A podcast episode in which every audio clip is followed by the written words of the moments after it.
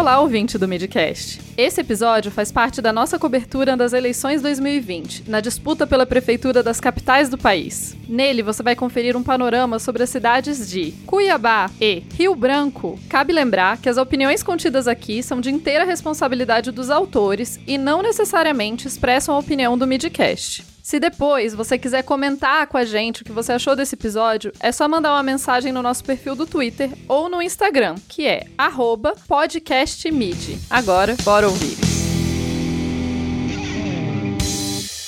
Olá, aqui é Vinícius de Carvalho. Estou gravando essa participação aqui para o podcast Midcast, né? Política e Eleições 2020. Vou falar, vou tratar com vocês da, das eleições aqui na capital do estado de Mato Grosso, aqui em Cuiabá. Eu sou analista político aqui já há um bom tempo, há cerca de seis anos que eu faço. Tenho, minha, minha, tenho participações diárias em programas de rádio e também tenho podcast, também tenho meu site, que é o, que é o Política em Gotas. Tenho perfil no Twitter, né? Tenho, tenho também perfil no, no Instagram e no Facebook nas mídias sociais que é o Siga Vinícius de Carvalho. Então já, já tem uma presença na mídia há um bom tempo. Bem, é, vamos dar um panorama aqui primeiro bem rápido, né? De, de, de Cuiabá. Aqui o atual prefeito é o Emanuel, é Emanuel Pinheiro, né? Que está afiliado ao MDB, que ganhou a eleição passada, né? Naturalmente, e está tentando a reeleição. Depois né, de idas e vindas, ele acabou confirmando a sua opção pela, pela reeleição. É, é há uma, uma, grande quantidade de, de candidatos que é, se coloca numa, numa alternativa de oposição, né? São sete candidatos de oposição. Durante o mandato ele teve, claro, oposições, mas não ficou muito claro um perfil anti-Emanuel, né? Houve uma, uma, oposição liderada pelo, por alguns vereadores na Câmara Municipal e tem uma relação de Conto Grosso, que é o Mauro Mendes, né? São de partidos diferentes.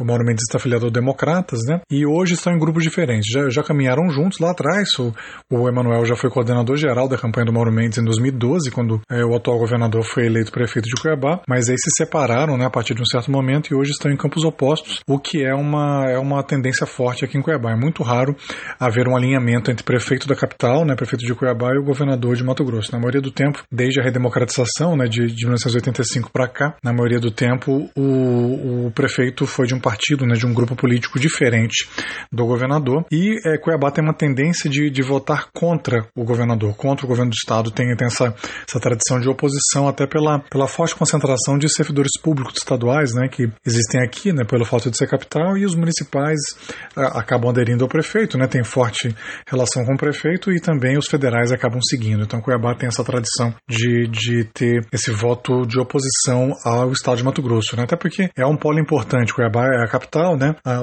até pouco tempo atrás é, era o principal polo político, com o tempo o estado se desenvolveu, se diversificou bastante, a política mato-grossense acabou se interiorizando. Hoje ela é muito mais dominada pelo interior do que por Cuiabá. Entretanto, a capital ainda tem seu peso, né? Como eu falei, o Mauro Mendes foi eleito governador. Depois de 24 anos, é um prefeito de Cuiabá é, sai né, da, da, prefeitura e ganha o governo do estado. Então Cuiabá vem ganhando um peso político renovado nesses últimos anos. Então essa é uma tendência forte. E o que, que nós temos de, em termos de candidaturas? Nós temos o próprio Manuel Pinheiro, como eu falei, que é favorito, né? Ele tem é, bons percentuais né, de, de avaliação, mas é uma eleição muito, muito rachada, porque ele, na última, ele já ganhou apertado, ele ganhou com 38% dos votos totais, né, porque já houve um, um, percentual de abstenção branco e nulo muito alto, né, ele ficou com cerca de 38%, como eu falei, e a abstenção branco e nulo teve cerca de 37% na última eleição, quase que a abstenção branco e nulo ganhou dele, né, então ele ganhou por uma diferença bem apertadinha de cerca de 4 mil votos só, ou seja, em torno de 1% do eleitorado daquele momento, que era, estava algo em torno de 413 mil eleitores, né, então ele já, já ganhou com uma base muito apertada e teve um mandato com, quem, com alguma oposição oposição né, de, de algumas frentes, como eu já falei, embora ele seja um político tradicional, ele já, já ele tem mandato desde 1988, para vocês terem uma ideia, né? Ele já está com, com mandato há quase 32 anos consecutivos, só um período de cerca de 10 anos que ele ficou sem mandato nesse meio tempo, mas ele foi vereador, né, por dois mandatos, foi deputado estadual também, né, por três mandatos, né? Aí depois que ele ficou um período fora, né, da, da Assembleia Legislativa, voltou e aí em 2016 foi eleito prefeito de Cuiabá. Então é um político muito articulado, muito experiente e vem de uma família tradicional aqui do estado, que é a família Pinheiro, né? O pai dele foi deputado federal, Emanuel Pinheiro, o filho dele também, Emanuel Pinheiro, é deputado federal atualmente, e o Jonas Pinheiro, que era primo dele, foi senador, né? Para destacar os principais da, ah, da, políticos da família dele. Então ele é muito, muito entrosado, muito habilidoso, muito articulado. Mesmo assim, ele enfrentou uma, uma oposição razoável é, por conta é, de, dessa dessa baixa legitimidade que ele tinha. E também, logo no começo do mandato dele, em 2017, estourou um grande escândalo que era relativo a, ao período que ele foi deputado estadual, né, que foi a delação do ex-governador Silval Barbosa, o governador do, do MDB. Aqui em Mato Grosso foi o primeiro ex-governador que fez uma delação premiada. Ele esteve preso por conta de algumas operações que aconteceram aqui após ele ter deixado o poder né, em 2015 e ele acabou, para reduzir sua pena, ele acabou fazendo uma delação que teve um impacto político importante aqui na, no contexto de Mato Grosso. Né? E nessa delação ele acabou citando, é, mostrando né, vídeos de deputados estaduais recebendo dinheiro de propina né, para comprar apoio na, na Assembleia Legislativa na época e um desses deputados estaduais que, que foi filmado recebendo dinheiro foi exatamente o Emanuel Pinheiro. E aí a, a imagem teve muito impacto. Né? No caso dele teve mais impacto porque ele estava prefeito de Cuiabá, isso lá em 2017, agosto de 2017. Então na época foi um, um escândalo muito grande, né? falou-se de cassação, falou-se de, de, de, afastamento dele e desde então, né, nesses últimos três anos, a oposição vem mantendo essa chama acesa dessa questão da, da, do paletó, né, como eles chamam, que é, que é uma imagem muito forte dele colocando dinheiro no paletó. Né? Essa imagem vem, vem sendo multiplicada, vem sendo é, reprisada desde então, e esse escândalo vem, vem perseguindo é, o Emanuel desde então. E ele, é, por conta disso, ele acabou tendo uma, uma, uma rejeição muito grande. Né? Ele já tinha uma rejeição lá no começo, pelo grupo político ao qual ele estava vinculado, né? e aí a rejeição dele acabou aumentando como prefeito por conta, grosso modo, dessa questão do paletó, né? e aí favorecendo é, candidaturas de oposição, né? com, com, a, com a avaliação dele não tão, não tão boa, né? a avaliação do, do governo dele, em termos de, de, de aprovação e reprovação, e também as intenções de voto. Mas ele tem um piso alto de votos, então a tendência dele é realmente estar no segundo turno. Acho que a probabilidade maior é que nós, estejamos, que nós tenhamos segundo turno em Cuiabá, como vem sendo uma tendência desde 2004. É desde 2004 que, que a eleição tem segundo turno, o campo político cuiabano se, se diversificou, se desenvolveu muito, rachou e acabou gerando várias forças. É muito difícil, muito difícil fechar uma eleição logo no primeiro turno. Né? 2004, 8, 12 e 16. Agora, em 20, deve também a tendência muito forte é essa, mas ele montou uma estrutura muito grande. Além da prefeitura, ele conseguiu montar uma, uma coligação com 11 partidos, né, uma quantidade grande de candidatos a vereador, né, então ele realmente entra como favorito, pelo menos para estar no segundo turno. Né, é muito difícil que haja um segundo turno sem, sem a presença dele e as pesquisas mostram isso. Ele está no, em primeiro ou segundo, né, em empate técnico com, com o primeiro adversário, que é o vereador Abílio Júnior, né, que é, foi um dos principais líderes da, da oposição a ele, junto com o Felipe Velaton, que é um dos que é o vice, né, candidato a vice-presidente. O Abílio, que é evangélico, né, está afiliado ao Podemos, é o Felipe Velaton ao, ao Cidadania, né, antigo PPS, e também eles têm o PSC na, no arco de alianças deles. Né? Então, o Abílio, inclusive, foi, chegou a ser caçado pelos vereadores, né, pelos colegas da Câmara, chegou a ter seu mandato cassado, mas por conta de irregularidades processuais lá na, na, na condução né, da, da cassação dele, ele conseguiu voltar e com isso tudo ele se fortaleceu politicamente e está navegando nesse eleitorado de oposição ao Emanuel Pinheiro. Né? E ele vem pontuando em primeiro ou segundo lugar da, das pesquisas, dependendo da, da, empresa, mas sempre em quadro assim, de empate técnico com o Emanuel. Né? Então, ele realmente vem, vem navegando também, vem aproveitando, vem surfando muito nessa onda da antipolítica, porque ele tem um perfil mais jovem, perfil mais crítico, né, da política tradicional, né, ele tem um perfil também mais exótico, mais folclórico, né, carismático, faz um uso muito intenso das mídias sociais. Para vocês terem uma ideia, ele tem cerca de 167 mil seguidores só no Facebook, né, e fora as outras redes, então ele é bastante atuante nessa, nessa área. E aí depois vem o Roberto França, né, que foi candidato, que é candidato a prefeito também agora pelo Patriotas, numa linha mais bolsonarista, mais vinculada ao presidente Bolsonaro, no Patriotas, que é o partido mais, mais próximo do Bolsonaro hoje, né? E com outros partidos na, na coligação, como o Democratas e o PSD. O Democratas indicou o vice, que é uma indicação do governador do estado, que é o também vereador Marcelo Bussic, né? Que está como vice-candidato. Essa é a candidatura oficial do governador do estado, como oposição ao Emanuel Pinheiro, né? Está pontuando em terceiro lugar também na maioria das, da, das pesquisas, né? É um ex-prefeito, já, já, foi, já foi prefeito por dois mandatos, né? Está já há 20 anos sem ganhar uma, uma eleição. A última eleição que ele venceu foi lá em 2000, ele ficou um tempo sem mandato, ele tem, tem uma presença na mídia muito forte, tem um programa de TV de muita popularidade e teve, teve sua candidatura pensada desde o começo para poder confrontar o Emanuel na, na, no eleitorado de renda mais baixa, né, de escolaridade mais baixa. E as pesquisas realmente apontam isso, que no, no, no eleitor com ensino fundamental ele acaba tendo, né, acaba ganhando ou empatando do, do, do, do Emanuel Pinheiro. Né, eles estão, estão rachando o mesmo eleitorado nessa faixa aí do ensino, ensino fundamental. Em quarto lugar vem a, vem a Gisela Simona, né, que foi candidata a deputada federal na última eleição, fez uma boa votação, ficou a, ficou a 330 votos de ganhar a eleição para deputada federal, passou bem perto, né, é, na, dentro da, da coligação dela, e em Cuiabá ela foi a melhor votada, né, ela fez cerca de 33 mil votos em Cuiabá, né, foi a melhor votada aqui né, no colégio eleitoral de 400 e poucos poucos mil, quer dizer, foi, foi uma votação muito expressiva que ela teve e sem grande estrutura. Ela é servidora estadual, efetiva, foi superintendente do, do PROCON aqui do, durante muitos anos e dali ela conseguiu se projetar e se, se alavancar politicamente, né? E aí, com, com base né, nessa votação, ela veio candidata a deputada, desculpa, ela veio candidata agora a prefeita, né? É, nessa, nessa eleição, tentando realmente superar essa votação e eventualmente até como um bônus, né? Ganhar essa eleição para, para a prefeitura. Ela vem pontuando como terceira ou quarta colocada na média ou, ou na mediana, né? Das pesquisas, ela vem aparecendo como quarta colocada. Então, esses são os candidatos mais competitivos, que têm mais chance de passar para o segundo turno. Eu acho que o segundo turno terá o Emanuel Pinheiro, muito difícil, né? O segundo turno sem ele, como eu já disse. E a segunda vaga está aberta, com maior chance ou do Abílio ou do Roberto França, né? De, de passarem, e talvez a Gisela Simona. Eu acho pouco provável que ela passe. Aí nós temos também quatro candidatos é, de, de menos competitivos, né? Temos o Aécio Rodrigues, do PSL, que é o partido que elegeu o Bolsonaro, está tentando, né? Trabalhar essa, essa questão do número 17, mas tem uma expressão muito pequena, nome novo também está tá despontando agora. Temos o candidato do Partido Novo, né? Que é o Paulo Henrique Grando, também com pouca expressão. São candidatos de, mais voltados para nichos, né? Temos o candidato do PSOL, né? O Partido Socialismo e Liberdade, que tem uma tradição de lançar candidaturas próprias aqui em Cuiabá. Em geral, eles costumam lançar o, o procurador Mauro, né? Que já foi candidato em três ocasiões, né? Prefeito, 2008, 12 e 16. Dessa vez nós temos uma eleição suplementar para senador aqui em Mato Grosso acontecendo ao mesmo tempo. E ele foi bem votado para senador na, na, última eleição, né? E ele resolveu de novo vir para senador. Ele foi sexto colocado na, na, eleição com duas vagas, né? Em 2018. Ele está candidato a senador e com isso veio o Gilberto Lopes como candidato a, a, a prefeito, né? E aí nós temos ainda é, a, o Julier, que é o candidato do PT, né? Que é um ex-juiz federal, que deixou a magistratura para poder entrar na política também.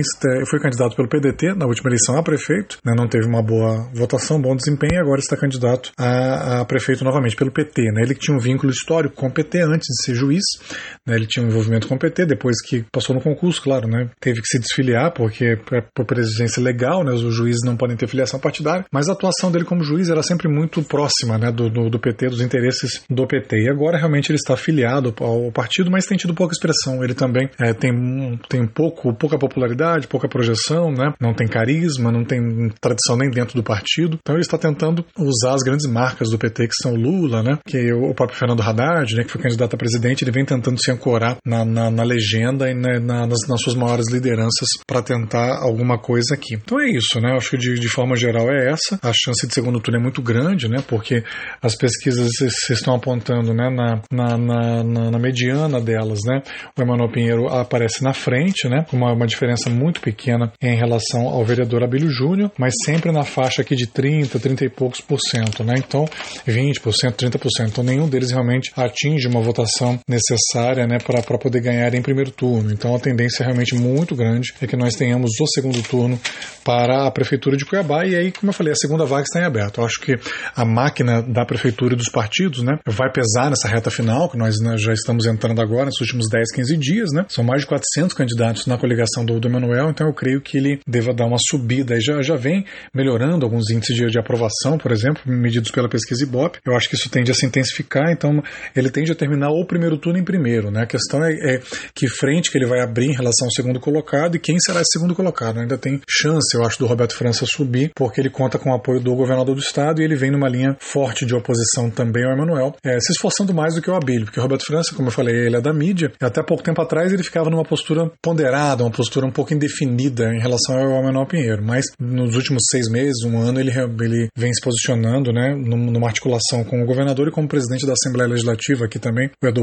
Botelho, ele vem se posicionando numa linha de oposição e vem sendo um dos principais contrapontos ao Emanuel, sobretudo na questão ética, né, porque ele foi prefeito dois mandatos e não, não responde a quase nenhum processo. Tem algumas situações pequenas, né, então ele vem apostando muito nisso para fazer o contraponto ao Emanuel. Então a eleição realmente muito incerta, uma eleição muito disputada, como tem sido as últimas eleições aqui em Cuiabá, né, e mais até disputada do que as outras, que nas outras houve, houve um favorito, assim, que liderou praticamente de ponta a ponta, né? É, claro, muito, muito movimentada e muito, muita dinâmica aqui no segundo, terceiro e quarto colocado, mas o primeiro colocado atravessou de ponta a ponta, né? Que foram, foi nas duas eleições do Wilson Santos, né? 2004 e 2008, na eleição do Mauro Mendes em 2012, né? E na eleição do Emanuel em 2016. Agora não, agora, como eu falei, tem pesquisas em que o, que o Abílio está na frente, já houve pesquisas até em que o Roberto França estava na frente do Emanuel. Então, realmente, essa é eleição mais competitiva desde 1988, né? Que foi uma, uma eleição marcante aqui em Cuiabá. Bom, é isso. Espero ter contribuído aí com vocês, né, do, do Midcast, Política 2020, Política Eleições 2020, para para que possam conhecer um pouquinho mais da nossa realidade aqui da capital de Mato Grosso. É, e aí volto né, no, no, no, boletim do segundo turno, né, que é muito provável que nós tenhamos. Um abraço a todos vocês,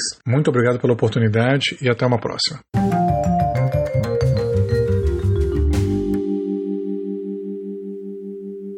Olá, me chamo Nathan Pérez, sou jornalista de formação e entre um frilo e outro faço hambúrgueres para pagar as contas de casa e músicas para acalmar a alma. Falo da cidade de Rio Branco, no Acre, e estou aqui hoje para te trazer um pouco do panorama da nossa eleição municipal. A capital acreana votou em peso em Jair Bolsonaro no segundo turno das eleições. O presidente teve 82,77% dos votos válidos. A vitória esmagadora do fã de Trump é um reflexo de uma gestão petista cansada em âmbito estadual, sem novidades e citadas em diversos esquemas de corrupção, e com obras intermináveis. Mesmo assim, a onda Bolsonaro não conseguiu eleger o candidato do PSL, Coronel Ulisses, para o governo do estado, que ficou na mão do progressista Gladson Camille. A corrida pela cadeira do executivo da capital tem dois fortes candidatos: a atual prefeita Socorro Neri, que como vice herdou o cargo deixado por Marcos Alexandre, do PT, que abriu mão da prefeitura para concorrer ao governo do estado. O outro é o professor Minoro Quimpara, que foi disputado por inúmeros partidos, mas acabou se filiando ao PSDB. Vamos falar deles mais para frente. Tentando recuperar a prefeitura, o PT vem para a disputa com o deputado Daniel Zen, um cara super gente boa, apoiador da cultura e da educação de qualidade, mas que carrega o fardo do nome do partido, que ainda é visto por muitos rio-branquenses como o grande culpado pelos problemas da cidade, tendo em vista que comandaram de 2006 a 6 de abril de 2018 a prefeitura. As benfeitorias ao longo desses anos o povo esquece, porque com o tempo elas se vão e só restam os problemas. O PT tinha outros homens fortes, até com mais chances que Zen, mas preferiu apostar no jovem e competente Daniel, talvez até mesmo para impulsionar seu nome para 2022, para uma candidatura ao Senado ou a deputado federal. Além disso, os marqueteiros de Zen decidiram trabalhar a campanha com uma estrela fugindo da tradicional estrela vermelha petista, mas acertarem uma estrela um tanto quanto infantil, que de nada lembra uma campanha de prefeito. Talvez essa seja uma campanha de visão para daqui 10 ou 15 anos, quando a criançada que está apaixonada pela estrelinha possa começar a votar. Daniel Zen tem como vice Cláudio Ezequiel, e sua coligação é formada pelo PT, PSOL e PCdoB. Tião Bucalon concorre ao cargo pelo partido do governador, o Partido Progressista. Ele é um eterno candidato, por diversas vezes bateu na trave em relação à prefeitura de Rio Branco e ao governo do estado, mas esse ano tá difícil. Se nem o governador que é do partido dele o apoia, quem vai apoiar? Tião Bocalon é do Paraná, já foi prefeito de Acrelândia, cidade do interior do Acre, por dois mandatos. E não esquece dela nunca. Sempre vem falando de Acrelândia nos atuais debates. Na era PT, era visto como um dos fortes nomes a vencer e derrubar a hegemonia do partido mas a falta de organização da direita nunca permitiu que a vitória de Bocalão chegasse. Tião Bocalão tem como vice Marfisa Galvão, e sua coligação é formada pelo Progressistas e PSD. O MDB, após implorar a filiação de Minoro Quimpara, sem êxito, lançou o deputado estadual Roberto Duarte como candidato a prefeito, que durante a campanha tenta surfar os resquícios da onda Bolsonaro de 2018, o que o ajudou a se eleger, as pesquisas variam, algumas até o colocam como terceiro colocado. O candidato, na sua propaganda eleitoral, vem fazendo praticamente chantagem contra seus adversários, dizendo que se ele não for eleito, os parlamentares da sua base não vão liberar emendas para Rio Branco crescer. Realmente, Roberto tem um grande apoio da bancada, mas não ajudar outro prefeito, se negar a trabalhar por conta de partido, seria de uma falta de ética e profissionalismo tremenda dos parlamentares. Não que eles tenham isso, mas, enfim, a promessa de Roberto Duarte é de pavimentar todas as ruas de Rio Branco. Diz que terá verba suficiente para isso. No entanto, para o programa Passe Livre, que pode ser feito através de parcerias e incentivos fiscais e sai bem mais barato que asfaltar toda a capital, o candidato a prefeito diz que a prefeitura não tem verba para isso. Aí fica o questionamento: vai ter essa dinheirada toda mesmo? Ou a proposta do passe livre incomoda porque não é um negócio rentável para as empresas de transporte público? De qualquer forma, Roberto briga com Bocalão para ver quem terá a chance de tomar o lugar de Socorro Nery do segundo turno. Roberto Duarte tem como vice Antônia Lúcia e sua coligação é formada pelo MDB, PL, republicanos e PTB. Socorro Nery, a atual prefeita, faz uma boa gestão e tem sido destaque em diversos rankings de transparência e gestão. O que tem de trabalhadora lhe falta de carisma. Mesmo tendo a máquina na mão, Socorro Nery não é a favorita. As pesquisas apontam que Minoro Quimpara é quem deve ganhar as eleições. Porém, a candidata sempre aparece empatada e com a diferença pequena para o candidato do PSDB. Objetiva e focada, a prefeita evitou perder tempo fazendo campanha durante o mandato e decidiu trabalhar. Terminou ou deu continuidade a obras que estavam paradas há anos por problemas de gestão. Colocou as contas em dia e agora as equipes estão com tudo trabalhando nas ruas da cidade. Mas o povo não é bobo. E pelo fato de não ter feito antes, por falta de orçamento, agora todos os investimentos estão sendo vistos como jogada política, ao invés de um trabalho comprometido. Talvez com quatro anos de mandato ela possa fazer bem mais, porém, o descuido com a imagem nas redes sociais pode ser um grande problema. E mesmo com maior tempo de TV, essas eleições serão decididas também nas redes sociais. E mesmo tentando acertar o passo, melhorou muito o visual de sua campanha, a candidata perdeu tempo, enquanto seu maior concorrente, Minoro, já fazia desde a pré-campanha uma mostra ao eleitorado de uma estética limpa e direta nas redes sociais. A Socorro faltou também diálogo com as classes. Em protestos em frente à prefeitura, Socorro sempre se escondeu e mandou subordinados resolverem os problemas, sem mostrar empatia com o problema alheio. Ainda assim, é uma gestora competente e preparada, que vem sofrendo diversos ataques um quanto tanto machistas da oposição, mas que mesmo assim segue firme e trabalhando para melhorar a cidade enquanto ainda é prefeita. Socorro tem uma boa coligação, formada pelo PSB, o PDT do vice Eduardo Ribeiro, DEM, Solidariedade, Podemos, Partido Verde e PROS. Vale ressaltar ainda que tem o apoio irrestrito do governador Gladson Cameli do PP. Minoro é um idealista, ex-reitor da Universidade Federal do Acre, que com o apoio da esquerda transformou a instituição em referência de ensino na região norte e em um ponto turístico da cidade. Com o apoio da juventude, obteve 75.335 votos em Rio Branco na disputa ao Senado, ficando em terceiro lugar. Inteligente e carismático, Minoro tinha tudo para ganhar essa eleição com mais facilidade, pois o povo enxergava nele a mudança, o novo, mas foi se envolver com o PSDB, Partido da Velha Política, de ideias direitistas, que por muito tempo foi oposição no Estado. Até aí tudo bem, pois era o melhor para o candidato, um partido grande com recursos para o ajudar a vencer. O que mais prejudicou foi o vice do PSL, já que a mesma juventude que o apoiou na disputa ao Senado é a mesma que abomina as atitudes e falas do presidente Jair Bolsonaro. E mesmo não sendo mais o partido do presidente, o PSL aglomera pessoas que o apoiam e pensam como ele. A declaração de que o vice de Minoro seria do PSL fez com que muitas pessoas o deixassem de apoiar. Mas, como gestor, ninguém duvida da capacidade de Minoro. A dúvida que fica é se ele vai governar para a população ou para os partidos, em prol da liberdade ou das crenças cristãs, que tanto prega no horário eleitoral e por onde passa. Com boas propostas, um plano de governo bem estruturado, realmente a única falha do candidato foi se coligar ao PSL, o que para quem concorreu ao Senado pela rede com o apoio de Marina Silva, realmente é um tanto quanto estranho. Mas o Rio Branquense gosta disso e vê em Kim Para um perfil muito mais bolsonarista do que em Roberto Duarte, que luta para ter o nome ligado ao do presidente. Além disso, o meu medo é de o ex-reitor sair gastando dinheiro para construir chafarizes de 250 mil e lanches no valor de mansões de 495 mil, assim como fez na UFAC. Não seria nada legal com dinheiro público. Porém, tudo foi feito dentro da legalidade e segue em pleno funcionamento dentro da instituição, ao menos isso. Mas de gastar, todo gestor entende. Socorro mesmo esse ano já foi acusado de superfaturar 70 mil frascos de álcool em gel, gerando um prejuízo de 1,6 milhões de reais. Ainda assim, Minoro segue liderando as últimas pesquisas publicadas na capital e tem grande chance de concorrer o segundo turno com Socorro Neri. Mesmo sem ser um político de profissão, o ex-reitor mostra firmeza no diálogo e sabe como ganhar o eleitor.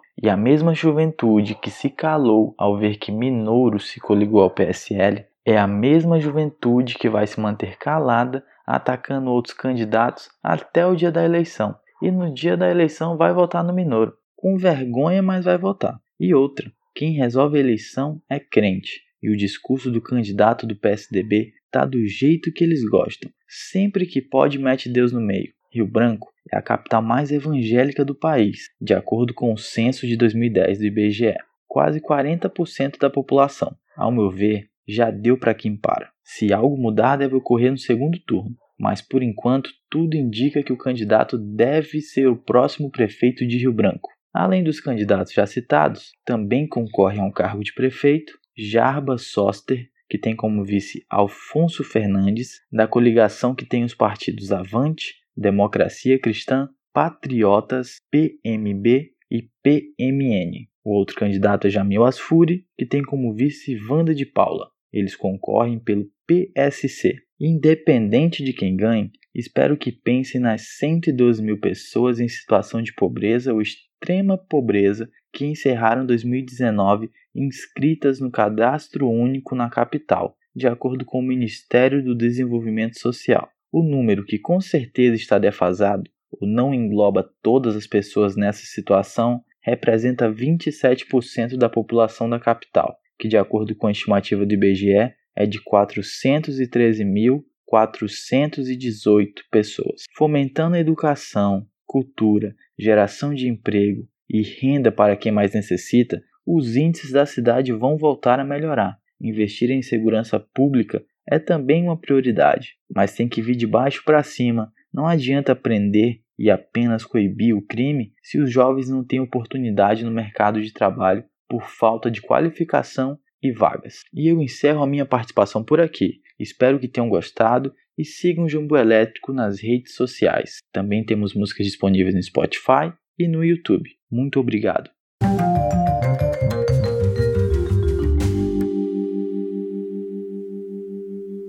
No Boletim de Rio Branco foi referenciada a pesquisa divulgada pelo IBOP em 29 do 10, que foi encomendada pela Rede Amazônica Acre. A margem de erro é de 4 pontos percentuais para mais ou para menos. Foram ouvidos 504 eleitores da cidade de Rio Branco entre os dias 27 e 29 de outubro. O nível de confiança utilizado é de 95% e o número de identificação na Justiça Eleitoral é o AC 04206-2020.